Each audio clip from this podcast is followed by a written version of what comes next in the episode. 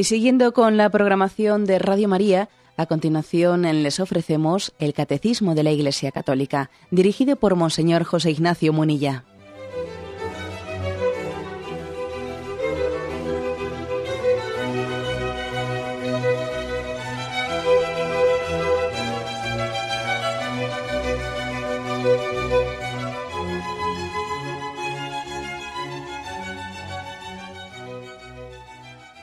Cordial saludo a todos los oyentes de Radio María. Un día más, con la gracia del Señor, proseguimos el comentario del Catecismo de nuestra Madre la Iglesia. Después de haber hablado de cuáles son las vías de acceso al conocimiento de Dios, después de haber hablado de la capacidad que tenemos de conocer a Dios desde las facultades naturales de la razón, especialmente, Después de eso se nos ha explicado eh, cuál es eh, el conocimiento de Dios según la Iglesia, es decir, qué han dicho eh, los concilios mm, de la Iglesia, qué ha dicho el magisterio de la Iglesia sobre esa capacidad que tiene el hombre de conocer naturalmente a Dios. Bueno, y mm, concluimos esta reflexión con un apartado que tiene como título ¿Cómo hablar de Dios? Como veis, estamos poniendo las bases eh, las bases de lo que después el, catecismo va a utilizar como herramienta, porque el catecismo, aunque parte eh, de la revelación de Dios, pero utiliza el lenguaje humano, obviamente. La teología es verdad que parte mm, de la revelación de Dios, que Dios mismo se ha descubierto, se ha dado a conocer, pero claro, nosotros tenemos que expresarlo con palabras humanas con términos humanos. Entonces, la pregunta es, ¿cómo hablar de Dios eh, desde, nuestros, desde nuestros parámetros? Porque evidentemente tenemos que utilizar palabras humanas, imágenes humanas para hablar de Dios. Y claro, eso plantea una dificultad, al mismo tiempo una oportunidad, ¿eh? una oportunidad para conocerle, pero también tenemos que ser conscientes de que esa forma de acceder a Dios es imperfecta. Bueno, pues de eso vamos a hablar, es a partir del punto 39. Y dice así el primer punto. Al defender la capacidad de la razón humana para conocer a Dios, la Iglesia expresa su confianza en la posibilidad de hablar de Dios a todos los hombres y con todos los hombres. Esta convicción está en la base de su diálogo con las otras religiones con la filosofía y las ciencias, y también con los creyentes y los ateos. Vais a ver que en estos puntos que hoy vamos a explicar, podría parecer que cada punto niega, niega al anterior. No, no se trata de que lo niegue, sino que vamos matizando lo que queremos decir, ¿eh? vamos matizándonos. Es decir, eh, lo que se afirma en el primer punto 39, que la Iglesia Católica tiene una visión optimista ¿eh? optimista de la capacidad del hombre de conocer a Dios. ¿eh? Ahora, cuando decimos optimista, no quiere decir que nosotros eh, vayamos a hablar de Dios como si fuese el vecino, como si fuese el vecino, o como si fuese, bueno, pues alguien cualquiera que, que puede ser objeto de, nuestro de un seguimiento nuestro, ¿no? Que le ponemos una cámara para seguirle, para espiarle, pues obviamente no. Obviamente Dios es, tenemos que darnos cuenta que Dios es un ser trascendente y que no podemos nosotros pretender hablar de Dios como hablamos del vecino. Que nuestro conocimiento de Dios es real, es verdadero, el hombre es capaz ¿eh? de hablar de Dios, pero tiene que ser de una forma humilde. ¿eh? Esta es un poco la tesis, la tesis que, que, hoy vamos a querer, vamos a explicar y que el catecismo intenta eh, pues desarrollar en este apartado que dice cómo hablar de Dios. Ha habido a veces un, subrayado excesivo, excesivo en, la afirmación de que mm, de Dios únicamente se puede hablar desde, eh, desde la perspectiva de una mm, teología o de un lenguaje apofáctico. ¿Qué quiere decir este, esta palabrota? Eh? Que a alguno le sonará, pero ¿qué, significa esa palabra de apofáctico? Bueno, viene a significar que, que Dios es tan grande, es tan trascendente, es tan lejano al hombre, que de él prácticamente no podemos decir nada. O sea, es un subrayar hasta tal punto, hasta tal punto, ¿no? Pues eh, la trascendencia y la lejanía de Dios, eh, pues que diciendo, bueno, Dios es tan lejano, tan, tan diferente al hombre, que que prácticamente de él no, no, podemos decir nada. En todo caso, podemos decir lo que no es. Dios no es material, Dios no es como nosotros, Dios no es, ¿no? Pero no podemos afirmar nada, nada en positivo, sino más bien únicamente en negativo. Bueno, claro que tiene algo de razón esto, pero, pero afirmarlo así, digamos, mm, sin matizarlo, sería incorrecto. ¿eh? Sería incorrecto, porque Dios también Dios que es grande, Dios ha hecho al hombre interlocutor suyo. Luego Dios nos ha hecho capaces de hablar con él. ¿eh? Luego no vale únicamente subrayar, ¿no? unilateralmente uno de los aspectos de que Dios es infinitamente eh, lejano, infinitamente trascendente, infinitamente. Sí, sí, de acuerdo. Pero precisamente porque Dios es así de infinito, omnipotente, Dios ha hecho al hombre a su imagen y semejanza y, nos ha hecho interlocutor suyo. Otra tentación, otra tentación ha sido la tentación gnóstica. El gnosticismo fue una de las primeras herejías en la historia de la Iglesia, en los primeros siglos surgió el gnosticismo, que era una, eh, pues una pretendida em, descripción del misterio de Dios como reservada exclusivamente para unos pocos elegidos, para unos sabios, ¿no? Algunos hombres eh, estaban destinados, pues, por su especial inteligencia, porque habían estado siempre investigando los misterios ocultos. ¿eh? Entonces, eh, Dios está reservado para unos inteligentes, para unos privilegiados, ¿no? Mm, bueno, pues no, no, no es verdad. La Iglesia siempre rechazó esa tendencia gnóstica y además recordó las palabras de Jesús en el Evangelio, que Dios se, se esconde a los soberbios y a los que se, las dan de sayos y se revela a la gente humilde. O sea que, es decir, que no, no es verdad ¿no? Que, que, tengan más posibilidad de conocer a Dios pues las personas eh, que tengan un, un acceso especial a la cultura y no digamos nada al secretismo, ¿no? a toda esa tendencia eh, pues que, existe un poco hacia lo, oculto, no, hacia el ocultismo, ¿no? Como si el conocimiento de Dios estuviese, eh, estuviese supeditado a unos secretos que alguien eh, ha, escondido en un papiro, en un manuscrito, que no sé qué. Bueno, aquí empalmamos con toda esta literatura que se ha puesto tan de, tan de moda del estilo del código da Vinci y todo ese tipo de cosas, ¿no? Obviamente también tenemos que rechazar, ¿no? Claramente esa tentación del ocultismo o de que Dios esté reservado para unas mentes privilegiadas que escrutan eh, los misterios de no sé dónde, no. Por el contrario, por el contrario hay que decir que ¿cómo es posible que podamos hablar con Dios? Bueno, por una parte, por el misterio de la humildad de Dios que nos ama y se acerca a nosotros y nos ha creado, eh, por la creación, nos ha elevado a una condición a una condición que nos, sobre todo, mira, lo más grande que puede decir un hombre es que sea interlocutor de Dios, que yo hable con Él, ¿eh? que Él hable conmigo, eso es lo más grande. Y eso, eso es una gracia, una gracia en la que por la creación Dios nos ha, nos ha capacitado para tal cosa. Y esto además, lo que dice el, el punto este que estamos comentando es que, bueno, esto también supone que podamos hablar de Dios, que entre nosotros podamos hablar de Dios, que hablemos de Dios con los creyentes de otras religiones ¿eh? y que hablemos de Dios también con los ateos y con los agnósticos y que no es únicamente eh, pues hablar por no callar. No, no, eh, es que tenemos la capacidad. O sea, precisamente la, la auténtica enfermedad, ¿no? el auténtico signo de alarma es que el hombre no hable de Dios que hable únicamente de cosas intrascendentes, ¿no? Que vemos que en nuestra sociedad pues, existe una tendencia a hablar de todo, de, eh, pues, tonterías, hablamos del prójimo, hablamos siempre de cotilleos, de curiosidades, de no sé qué. De lo que deberíamos hablar más es de lo verdaderamente importante, lo, lo decisivo, eh, aquello en lo que nos jugamos el sentido de nuestra vida, ¿no? Lo lógico es hablar de Dios.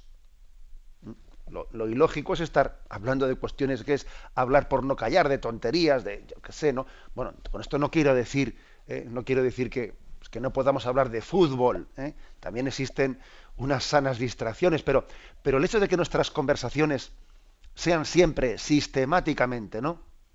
intrascendentes y que no hablemos de las grandes cuestiones ¿no? de, nuestra vida, que sean como temas tabú, pues en el fondo es como una, una especie de infrautilización de la razón humana. Que nosotros tenemos una capacidad de preguntarnos grandes cosas, ¿no? Y que si únicamente hablamos de que si un cotilleo, otro cotilleo, o si va a hacer buen tiempo, o va a hacer mal tiempo, que por eso, algunas veces a mí me, suele impactar mucho cuando uno va a visitar un Carmelo. Allí en muchos locutorios de, los de las Carmelitas suelen poner una famosa frase de Santa Teresa de Jesús, ¿no? Que dice, hermanas, o hablar de Dios o no hablar. Que en casa de Teresa esta ciencia se profesa. Es una frase de esas que hace pensar, ¿no? Que te hace pensar, oye, que es que Dios nos ha hecho capaces de hablar de Él y hablar con Él, y es que estamos aquí todo el día, ¿eh? todo el día hablando de fútbol y de no sé qué y no sé cuántos, ¿no? O sea que ¿eh? parece como que es como si hubiésemos hecho, como si mm, nos hubiesen regalado un coche deportivo y vamos siempre a 10 por hora, ¿no? Pero hombre, es que es un poco ridículo que tengas un coche capaz ¿no? de alcanzar una gran velocidad para luego ir con él a 10 por hora. Pasó con una bici, tenía suficiente, ¿no? Pues algo así ocurre. Tenemos una razón. O sea, Dios nos ha dado una capacidad de, hablar de, aunque sea con mucha humildad, ¿eh? como he dicho antes, ¿no? Pero de abrirnos a los misterios de Dios y nosotros igual estamos ¿eh? únicamente hablando de pequeñeces, que para eso, no, para hablar de estas pequeñeces, no hace falta ser imagen y semejanza de Dios. Es que esto es, por lo tanto, la, eh, la primera reflexión. Se completa con una referencia al punto 851 que dice el motivo de la misión. Dice, vamos a ver, en efecto, Dios quiere que todos los hombres se salven y lleguen al conocimiento pleno de la verdad. Dios quiere la salvación de todos por el conocimiento de la verdad. La salvación se encuentra en la verdad. Entonces, Dios nos ha creado para la verdad con mayúsculas. Y el hombre tiene hambre y sed de la verdad, tiene hambre y sed de la bondad. Por eso es una contradicción que planteemos toda la vida de tejas para abajo y no de tejas para arriba. Que nuestras conversaciones siempre sean intrascendentes y que, y que no, no, nos, no nos hagamos, no nos formulemos eh, las grandes cuestiones que afectan a la felicidad definitiva del hombre. ¿eh? ¿Cómo hablar de Dios? Eh, somos interlocutores suyos, pero al mismo tiempo tenemos que hablar con, con humildad.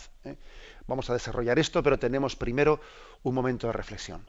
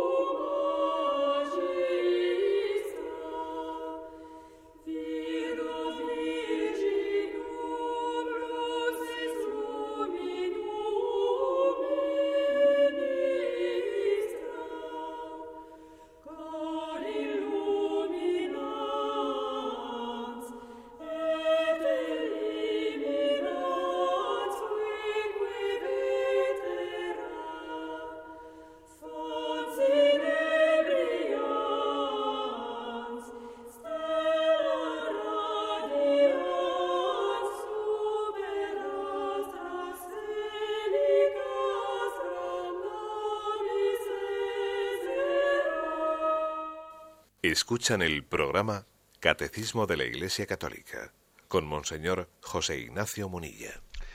¿Cómo hablar de Dios? ¿Mm? Pasamos al punto 40 que dice lo siguiente.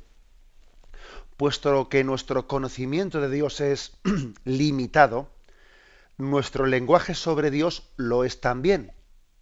No podemos nombrar a Dios sino a partir de las criaturas y según nuestro modo humano limitado de conocer y pensar. ¿eh? Habíamos comentado antes que vais a ver que los puntos de hoy uno se matiza al anterior sin negarse. ¿eh? Si en el punto anterior se ha insistido que Dios puede, que Dios, eh, o sea, mejor dicho, que Dios nos ha creado como interlocutores y que podemos hablar de Dios y que, y que el hecho de que no utilicemos nuestra capacidad de, de, lenguaje y de, raciocinio para hablar de Dios es como infrautilizar la capacidad de, eh, de, conocimiento y de diálogo del hombre. Pero al mismo tiempo ahora se dice, pero ojo, que nuestro conocimiento de Dios es limitado, que de Dios tenemos que hablar, podemos y debemos, pero hay que hacerlo de un modo humilde, de un modo humilde. Porque tenemos que darnos cuenta que hablamos de Dios siempre a través de las criaturas, o sea, tomando las criaturas como referencia para llegar al Creador, ¿no? Si, si este mundo, si esta, este paisaje que estoy observando, ¿no? Si el firmamento y las estrellas, pues es, tan hermoso, es tan inmenso, es tan impresionante, ¿cómo será Dios? ¿Cómo será el Creador? ¿no? Y estamos partiendo de las criaturas, pues, llegando al Creador. Pero obviamente la visión de Dios no es posible en esta vida.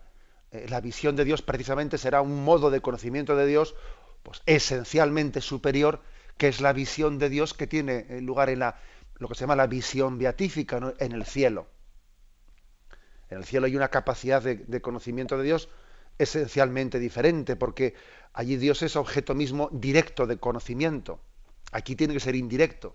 A través de, eh, de las criaturas llegamos al Creador. La visión de Dios es pues, esencialmente, infinitamente superior. Bueno, pues mm, esto, esto nos tiene que, hacer caer en cuenta de pues que nuestra forma de hablar con Dios es em, muy humilde, o sea, debe de ser muy humilde y nos tiene que hacer que, concluir que en muchos momentos en los que Dios se muestra como un misterio para nosotros que no comprendemos, Suele haber algunas ocasiones en nuestra vida, especialmente en la que nos resulta incomprensible, ¿eh? pues como en la providencia de Dios se permiten ciertas cosas y, no, lo entendemos y tenemos muchas veces que decir, Dios sabe más, yo no entiendo nada, pero, solo sé que Dios es y Dios es bueno y Dios es infinito y Él tiene un plan providencial de salvación del mundo y Dios sabe más. ¿eh? Esta reflexión de Dios sabe más, pues es muy importante, eh, porque hay momentos en los que es básico saber pronunciarla, ¿no? Saber pronunciarla, además, con un, con, no únicamente con una especie de resignación eh, propia de que no le queda más remedio, sino con la confianza de que decir Dios sabe más es también decir confío en Él, Dios es bueno. Es, fue la gran lección de, de Job, es prácticamente la tesis del libro de Job, no una de las tesis, sino la única. El libro de Job viene como a decir, ¿tú por qué tú te crees que tú puedes pedirle cuentas a Dios? ¿Tú, crees, tú pretendes que tú puedes meterte la mente de Dios para decir esto es justo, esto es injusto, si tú no, tienes ni idea?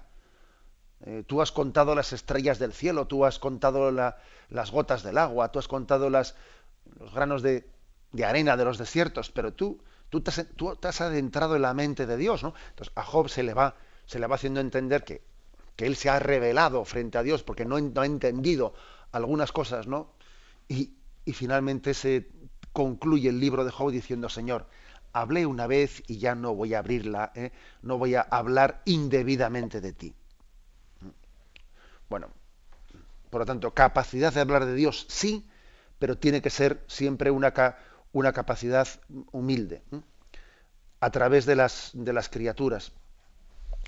Por ejemplo, con, mucha frecuencia en este programa que hacemos el catecismo, solemos utilizar imágenes comparativas, etcétera. Yo soy consciente que, que, a veces cuando se explican cosas, pues mm, siempre ayudan mucho algunos ejemplos que se pongan, ayudan algunas imágenes, ¿no?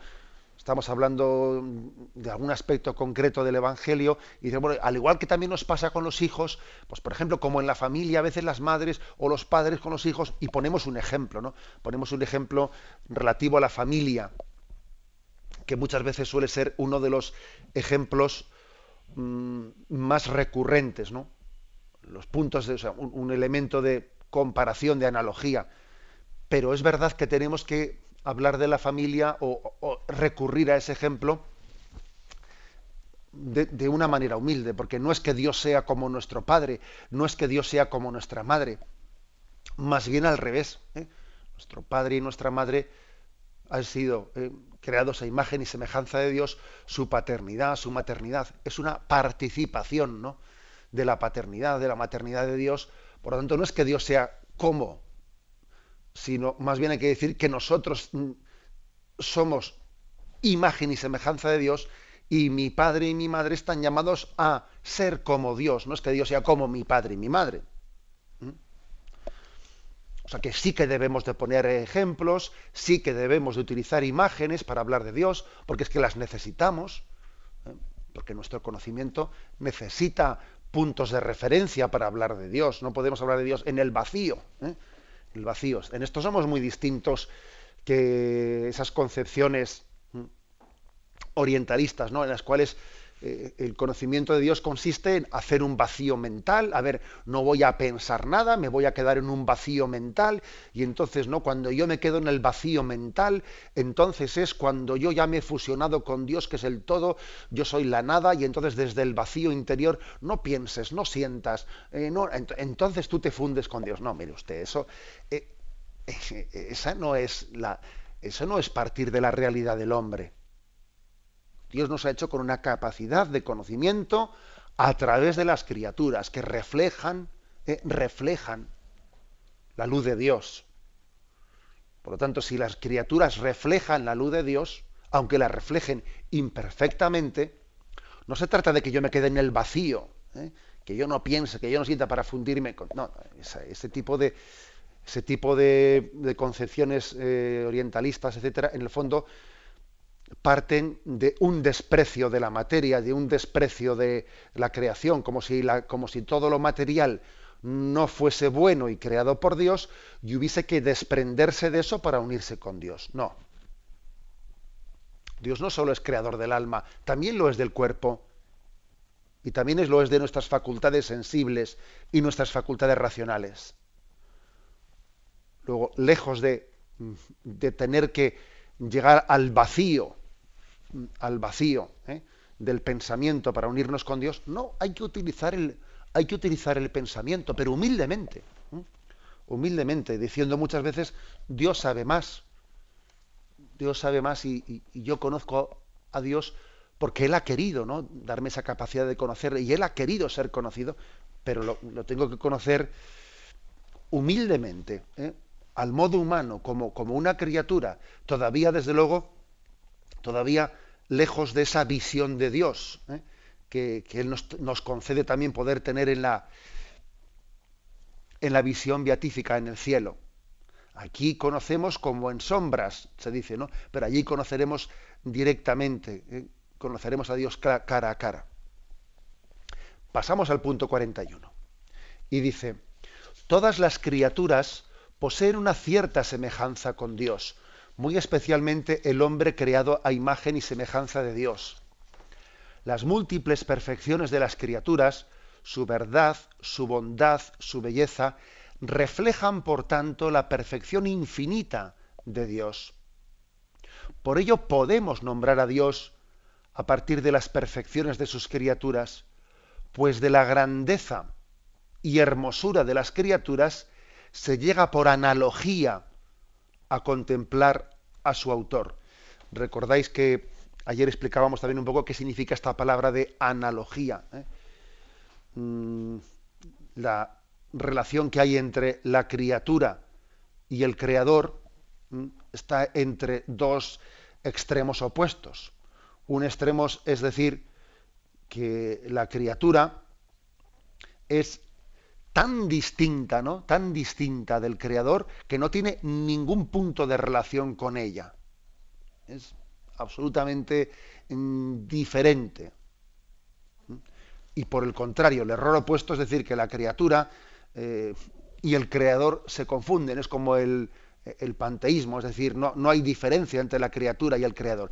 Entre estos dos errores de signo totalmente opuesto, existe el equilibrio de decir, hay una diferencia esencial, pero hay una, hay una semejanza, es decir, hay una analogía, ¿no? Análogamente, se dice, ¿no? Es decir, en parte distinto, pero en parte similar, ¿eh? en parte distinto, en parte similar, eso es, la, eso es la analogía, ¿no? O sea, cuando nosotros hablamos de Dios, hablamos porque existe una analogía, si no, no se podría hablar de él. Y, dice este punto que las criaturas poseen una semejanza con Dios. Estamos llamados a, a preguntar, ¿eh? decía eso San Agustín en el famoso libro de las confesiones, ¿no? Preguntad a las criaturas, ¿quién fue su creador? Preguntad a las criaturas, ¿quién las ha dejado revestidas de hermosura y de belleza? Y ellas os contestarán que, fue Dios, fue el creador, etcétera, que no somos nosotros la belleza absoluta, que es Dios la belleza absoluta. Tenemos esa capacidad. Las criaturas, pues, en parte nos acercan y en parte nos esconden a Dios. Nos acercan a Él porque son como un reflejo de la, de la belleza de Dios, pero al mismo tiempo nos lo esconden. es decir, que mm, es como el pan de la Eucaristía, si se me permite este ejemplo esta comparación, que nos acerca a Dios infinitamente, pero también nos lo esconde. Y, así pasa con esta cierta semejanza ¿no? que tienen de Dios las, las criaturas. Son verdad, son buenas y son bellas. Y vio Dios lo que había hecho, y era bueno, y era verdadero. Entonces nosotros nos, nos preguntamos, y a través de las criaturas tenemos esa capacidad de llegar a Dios, pero al mismo tiempo mm, limitada, porque nos revelan la luz de Dios, pero también en parte nos la esconden, ¿no? Tú ves las estrellas, tú ves la, no, mejor dicho, la luna, tú ves la luna y la luna te acerca a la luz del sol porque te la refleja. Pero bueno, al mismo tiempo también eh, te lo esconde porque porque no, no, le ves directamente al sol, sino que lo ves reflejado en la luna. Bueno, algo así ocurre con las criaturas. ¿eh? Como veis, es una, es una postura matizada, ¿no? La que la Iglesia Católica nos, mm, nos presenta a la hora de, describir cuál es la capacidad que tiene el hombre de, conocer. Una postura matizada. ¿eh? Que es muy importante eh, tener los cimientos bien puestos, porque luego eh, vamos a estar siempre fundándonos en esta concepción que tenemos, mm, optimista, esperanzada, pero al mismo tiempo humilde, humilde ¿no? de nuestra capacidad de hablar con Dios. Tenemos un momento de reflexión y continuaremos enseguida.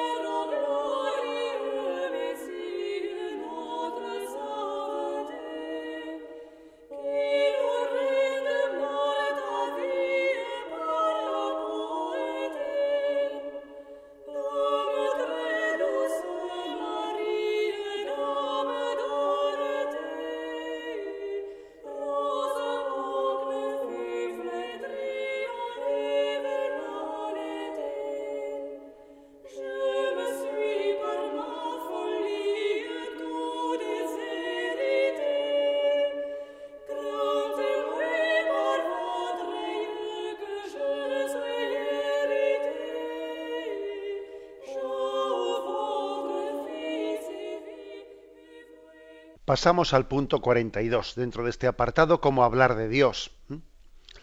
Son eh, cinco puntos que se matizan y complementan y vamos al 42. Dios trasciende toda criatura. Dice, es preciso pues purificar sin cesar nuestro lenguaje de todo lo que tiene de limitado de expresión por medio de imágenes, de imperfecto, para no confundir al Dios inefable, incomprensible, invisible, inalcanzable, para no confundirlo con nuestras representaciones humanas. Nuestras palabras humanas quedan siempre más acá del misterio de Dios. Bueno, esas palabras de, inefable, inefable es que no se puede hablar de ello, incomprensible, invisible, inalcanzable, son de la anáfora litúrgica de San Juan Crisóstomo. Bien, Dios trasciende toda criatura. ¿eh? Es decir, mm, es, preciso, dice, siempre purificar lo que decimos de Dios. O sea, saber que hablamos de Dios, pero siempre nos quedamos cortos. Dios está más allá de lo que hemos dicho de Él. Mm, por eso, por ejemplo, suele ser muy bueno, eh, muy importante, que cuando imaginamos cosas de Dios, purifiquemos la imaginación especialmente hay personas que suelen tener una imaginación muy viva, entonces tienden a hacerse una imagen de Dios y bueno, pero esto cómo es, pero Dios Padre, y a veces bueno, necesitamos echar mano de una imagen en la que uno dice, bueno, tengo, tiene barba, pero la barba, eh, bueno, permitidme la broma, ¿eh? pero la barba que, es larga o corta, o blanca o negra, a veces es que nosotros tenemos una tendencia a imaginar las cosas y como que además nos gusta tenerla imaginada muy, muy concretamente, ¿no? Y tenemos que desprendernos de eso. También algunas personas suelen tener una cadencia, una tendencia a buscar eh, eh, visiones, supuestas eh, revelaciones, que también yo creo que puede tener cierta conexión con esto. O sea, como que necesitamos que alguien nos cuente las cosas y nos cuente con detalle, con detalle. Y entonces allí estaba pues la Virgen María y a la derecha estaba este y tenía este aspecto, tenía el otro. O sea, tenemos una tendencia excesiva excesiva a tener, a que, a tener que tener todo concretamente imaginado, descrito, y no, no, es así, ni, ni, puede ser así, porque todavía no estamos en la visión del cielo. ¿Mm? Muy frecuentemente, pues eso, y oiga, y, y, y ha fallecido mi, pues mi, pues mi marido ha fallecido un conocido y yo allí de qué manera podré hablar con él y no digamos nada cuando alguien pregunta pues es que ha fallecido mi perro que ha sido mi animal de compañía y allí de qué manera podré verle, verle no verle o sea que tenemos una tendencia excesiva a intentar saberlo todo. Oiga y es que hay muchas cosas que, que son un misterio que nos que nos superan. ¿Mm? pues, pues, por ejemplo no dice el evangelio que allí seremos como ángeles eh, que allí no seremos marido y mujer, seremos como ángeles en el conocimiento de Dios. Bueno, pero ¿me puede concretar más eso? ¿Eso qué supone en concreto? Que no lo sabemos, que, que, mm, que aunque sí que se nos ha dicho en los evangelios, se nos ha dicho lo suficiente. Ahora, no pretendamos ahora con nuestra imaginación concretarlo de una manera que, que, no, que no está concretada en el Evangelio. Se nos ha dicho lo suficiente. Ahora, también esa especie de curiosidad excesiva que tenemos hay que ofrecerla a Dios y hay que saber abandonarse. Entonces, mm, dicho de otra manera, eh, dice aquí que nuestras palabras humanas quedan siempre más acá del misterio de Dios. O sea, hablamos de Dios, pero siendo consciente de que la descripción que hemos hecho de Él es imperfecta. Entonces, aquí hay dos, riesgos. El riesgo de decir, bueno, pues como es imperfecto lo que hablamos de él, pues más vale hablar del fútbol que... No, no, momento. ¿eh? Aunque sea imperfecto, es. Es. Y, es un don el poder hablar de Dios, ¿no? ¿Sabéis esa diferencia que hay entre los cristales transparentes, eh, traslúcidos y opacos, ¿no? que nos enseñaban cuando éramos pequeños en el colegio. Hay, pues hay tres tipos de, seres, ¿no? Pues eh, los, transparentes a los que pasa la luz perfectamente, los traslúcidos ¿eh? que pasa la luz pero en parte y los opacos. Bueno, en, esta vida a Dios no lo conocemos ni de forma transparente, pero tampoco opaca, es traslúcida. ¿eh? Pasa su figura, aunque no pasa totalmente no pues su, la imagen. Pero pasa su figura algo podemos conocer de él luego luego luego acerquémonos a Él, aunque con humildad, porque tampoco sería prudente que esa imagen de Dios, que, eh, que la conocemos en parte, pues nosotros hablemos de, ella con, con, imaginaciones y con concreciones que no somos capaces de percibir, porque uno pasa por un cristal de esos traslúcidos y entonces dice, ah, ¿y de qué color tenía los ojos el que estaba al otro lado del cristal? Oiga, eso no se puede ver a través de un cristal traslúcido. ¿De qué color tienen los ojos? Bueno, ¿eh? entonces entre, entre lo transparente y lo opaco, en esta vida estamos en este conocimiento traslúcido que también ahora mismo el ejemplo que acabo de utilizar, ejemplo es, y tampoco cojamos todo al pie de la letra, o sea, los ejemplos hay que cogerlos en la medida en que sirven y en la medida en que no se pueden aplicar directamente, dejémoslo a un lado, ¿no? Los ejemplos, ejemplos son, por ejemplo, sin, es impresionante conocer el episodio de Santo Tomás de Aquino, pues quien ha sido pues uno de los mayores teólogos y filósofos de la historia de la Iglesia, que escribió la Suma Teológica y que después de haber escrito la Suma Teológica en la que tan bien habla de Dios, ¿no? Y es para nosotros una referencia, una referencia mm, pues de todos los siglos, ¿no? De todos los siglos, desde la Edad Media para aquí, y la Iglesia aconseja a los seminaristas pues que, mm, que se sirvan de la suma teológica y a los sacerdotes, etcétera. Bueno, cuando Santo Tomás de Aquino dejó, terminó de escribir la suma teológica y en los últimos años de su vida tuvo una experiencia mística en la que Dios le dio a gustar, ¿no? a comprender de, una manera distinta a la racional, sino más bien a través de una experiencia mística mm, de, de la verdad de Dios y de la belleza de Dios, le pareció tan impresionante lo que había atisbado, que era como un pequeño adelanto de la visión de Dios, que tuvo él, que le parecía tan imperfecto lo que había escrito, que tuvo la tentación de quemarlo. ¿eh? Y menos mal que no le dejaron quemar la suma teológica, ¿no? Pero sin embargo, eso no quiere decir que lo que había escrito estuviese mal escrito, contuviese errores. No, no. Lo que pasa es que, claro, que, que la visión de Dios, pues es que es esencialmente superior. Esto quiere decir que tenemos que hablar de Dios con humildad y la teología tiene que ser siempre teología arrodillada.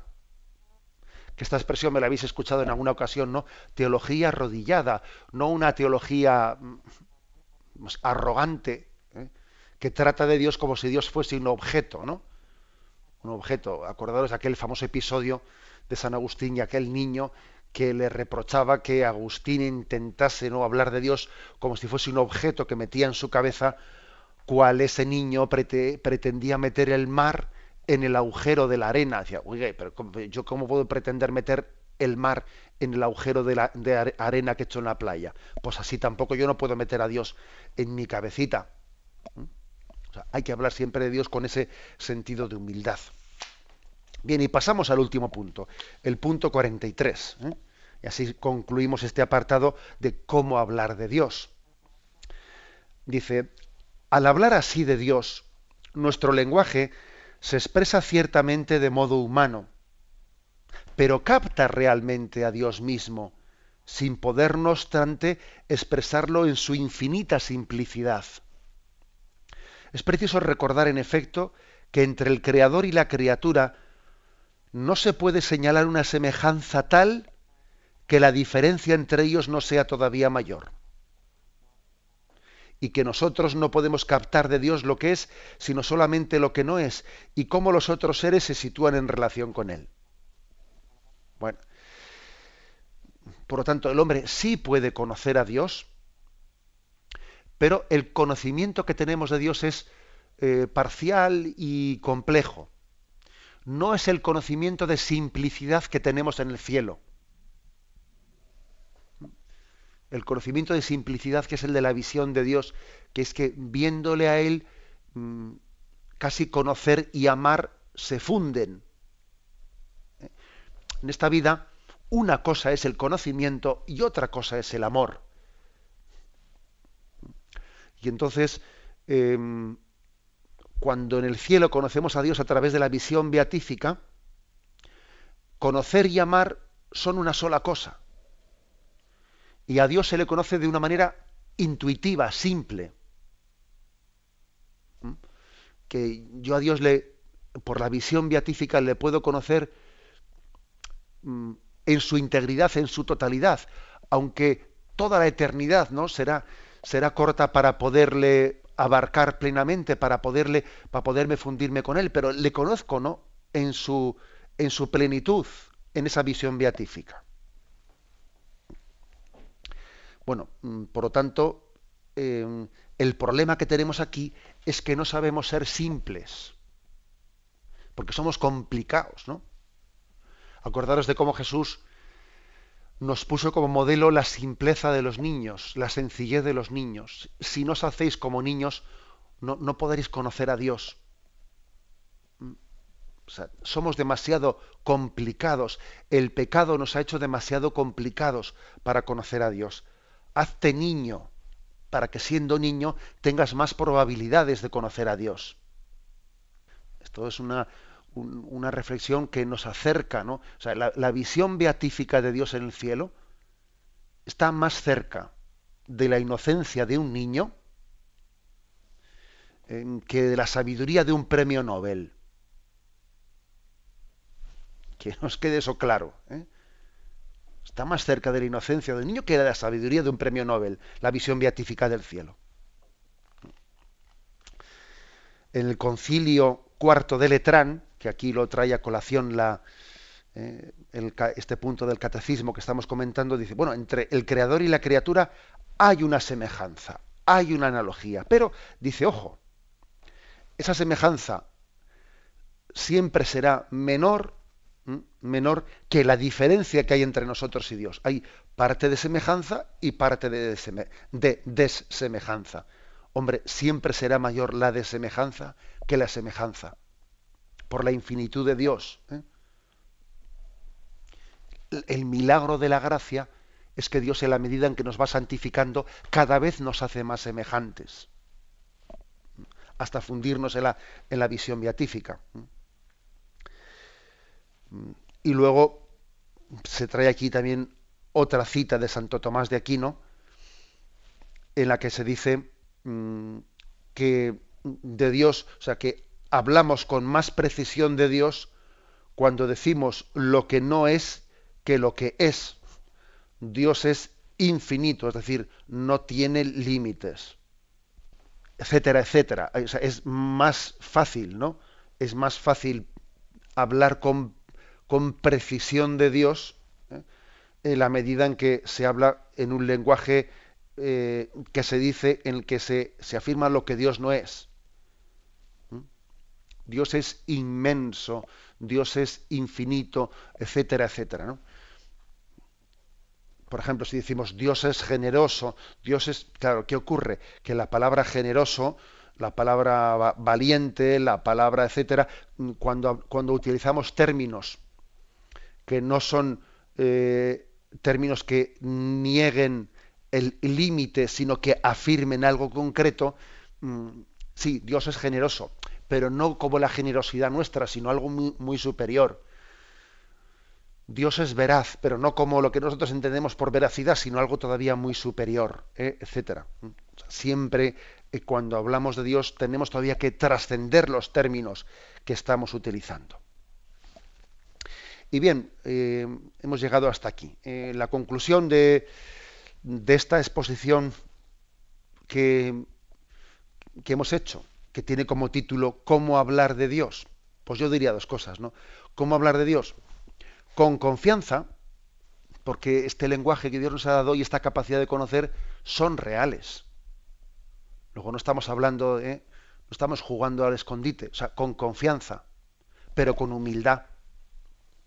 Con humildad, porque Dios no es eh, pues un objeto de laboratorio, que lo metemos en una lupa y allí lo controlamos, hablemos con Dios con confianza, porque Dios nos ha dado la gracia de poder ser interlocutores suyos, pero al mismo tiempo hagámoslo con mucha humildad. Porque en el fondo, para hablar bien de Dios, tenemos que escucharle a Él hablar de nosotros, para que así nosotros podamos hablar de Él, ¿no? Es como cuando eh, unos hijos se ponen, eh, se ponen con el oído pegado a la puerta, están en su cuarto porque dicen, están los papás hablando de nosotros, a ver qué dicen de nosotros, y escuchan lo que los padres dicen de los hijos. para que así ellos después puedan también hablar, ¿no? De sí mismos y de los padres. Algo así nos pasa a nosotros, ¿no? Vamos a escuchar lo que Dios dice de nosotros, que esa es la revelación, para que así podamos hablar mejor de Él y con más, con más precisión y más conciencia de lo que decimos. Lo dejamos aquí, damos paso a la intervención de los oyentes. Podéis llamar para formular vuestras preguntas al teléfono 917 107 700. 917 107 700.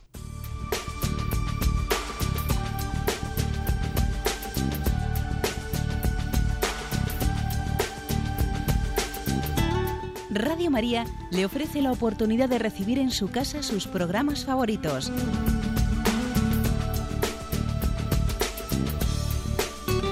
Ahora lo puede hacer a través de nuestra página web www.radiomaria.es o bien llamándonos al 902 500 518. 902 500 518. Pídanos el programa que más le interesa en cualquiera de sus emisiones, especificando el día y la hora que lo ha escuchado. Solo nos tiene que decir si lo quiere en CD de audio o CD o DVD en MP3. Haga su solicitud en el 902 500 518 y en www.radiomaria.es. Radio María, más cerca de usted.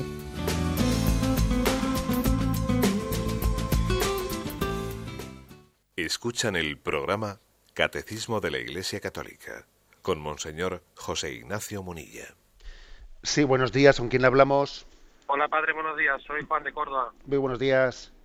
Mire, padre, eh, en relación a lo que está comentando de, de la hora de hablar con Dios, de, Dios, desde nuestra limitación, simplemente comentarle, y usted me corrige si, si me confundo, mm, eh, Jesús hizo, se hizo personal, se hizo una persona, se hizo cercano él salvó toda la distancia que hay entre el hombre y el pensamiento de Dios, sino que eh, está tan cerca que, dejó que, se puso en nuestras manos para que, para darnos ejemplo y para, para saber cómo es realmente Dios en su persona, en su personal.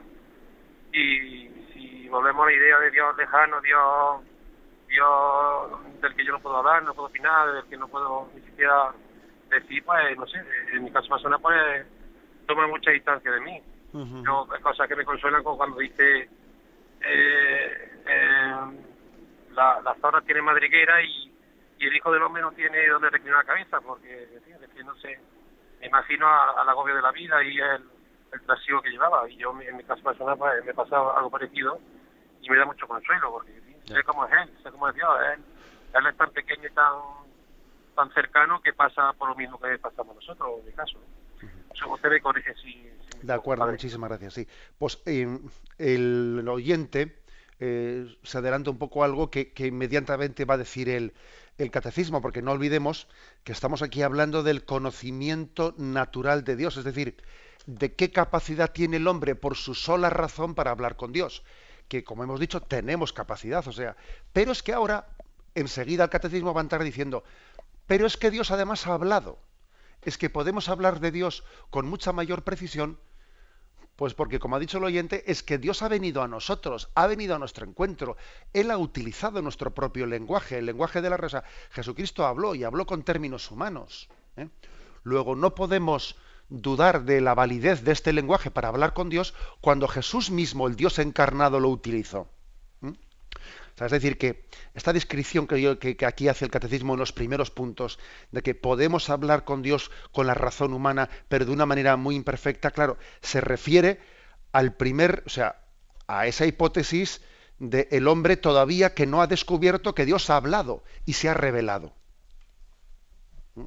Es aquel que todavía no ha conocido a Jesucristo, es aquel que dice de qué manera yo hablo de Dios, pero claro, pero es que podemos hablar con Dios de una manera mucho más precisa desde el momento en que Dios se ha revelado. Aún y todo, hay que ser humildes, ¿no? Porque tampoco, como decía antes en la intervención, tampoco el Evangelio no nos cuenta detalles e imágenes, imaginaciones de cómo es esto y cómo es lo otro, y cómo será la entrada del cielo y a la derecha qué es lo que habrá de la puerta, ¿no? Que porque nosotros somos demasiado eh, materiales en, el, deseo de que nos hablen de Dios.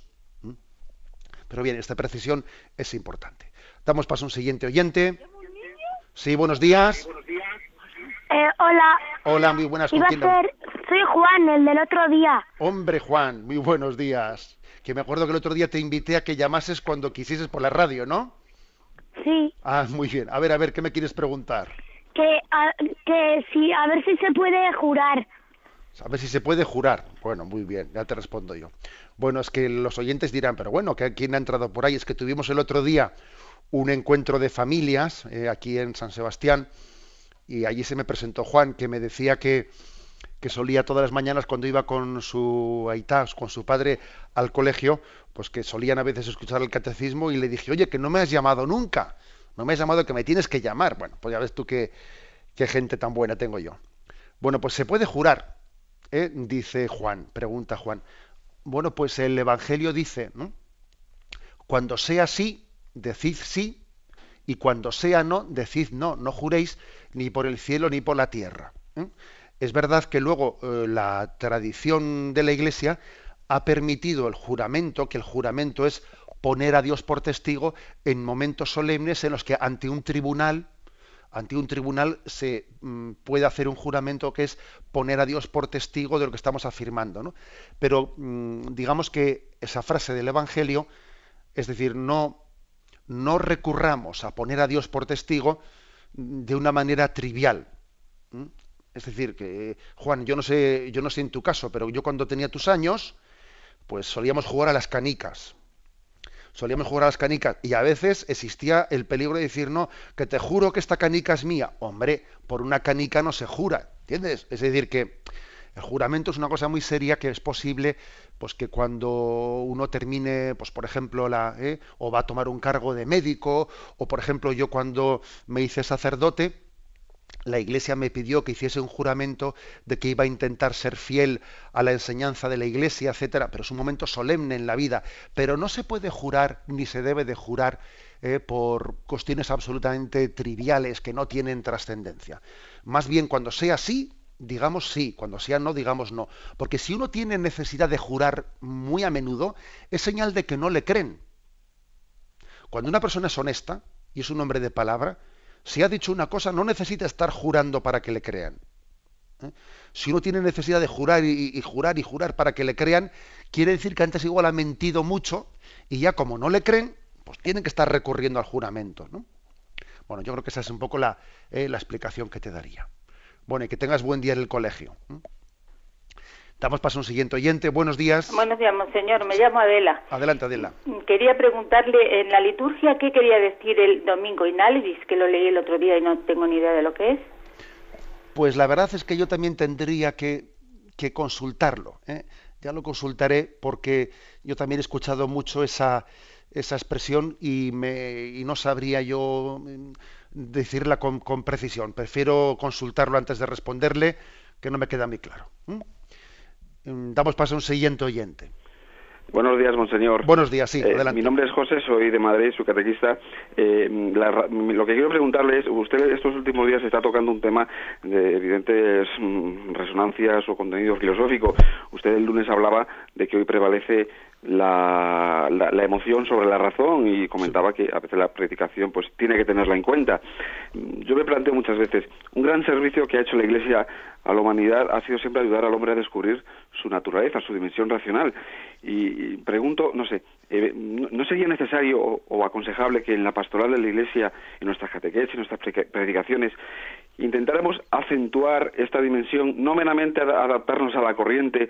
Eh, lo digo porque Hoy, hoy, por ejemplo, se está debatiendo eh, la gran cuestión de la familia, la defensa de la vida, el, carácter eh, monógamo, monógamo del matrimonio, el hombre, un hombre y una mujer. Eh, a veces se reprocha a la Iglesia, a la Iglesia que apele a cuestiones de fe. Sabemos que no es verdad, que la Iglesia apela a la razón y apela al derecho natural, pero ¿no sería necesario una pastoral a todos los niveles dentro de la Iglesia que insistiera más en esta dimensión? Nada más, era solamente esto. Gracias. Mire, yo creo que esa es una de las grandes aportaciones que hace nuestro Papa Benedicto XVI, que Dios le ha dado un carisma muy grande, muy potente, de también dar una explicación iluminada por la razón, entrar en diálogo pues con las corrientes filosóficas de este mundo, eh, rebatiendo también los errores, eh, etcétera, etcétera. Creo que es una de las grandes aportaciones que él hace. yo creo que todo es, todo es mm, compaginable, hay que sumar y no restar.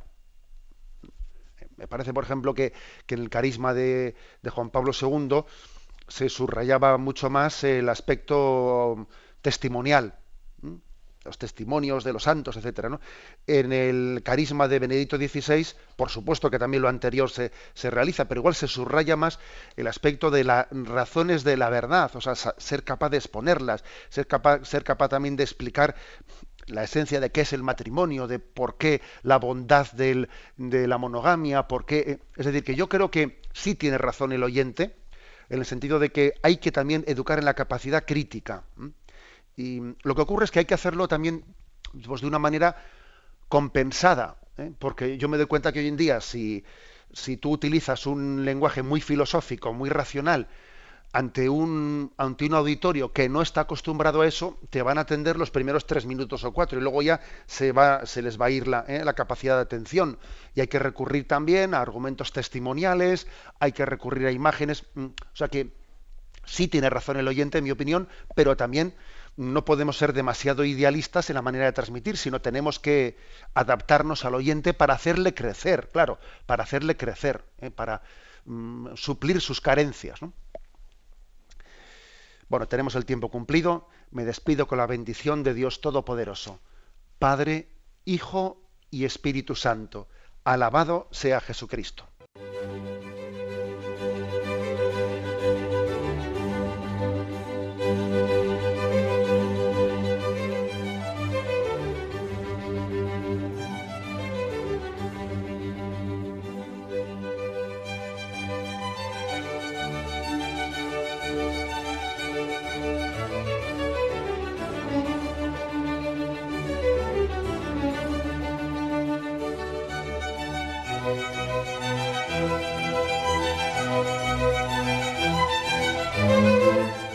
Han podido escuchar en Radio María el Catecismo de la Iglesia Católica, dirigido por Monseñor José Ignacio Munilla.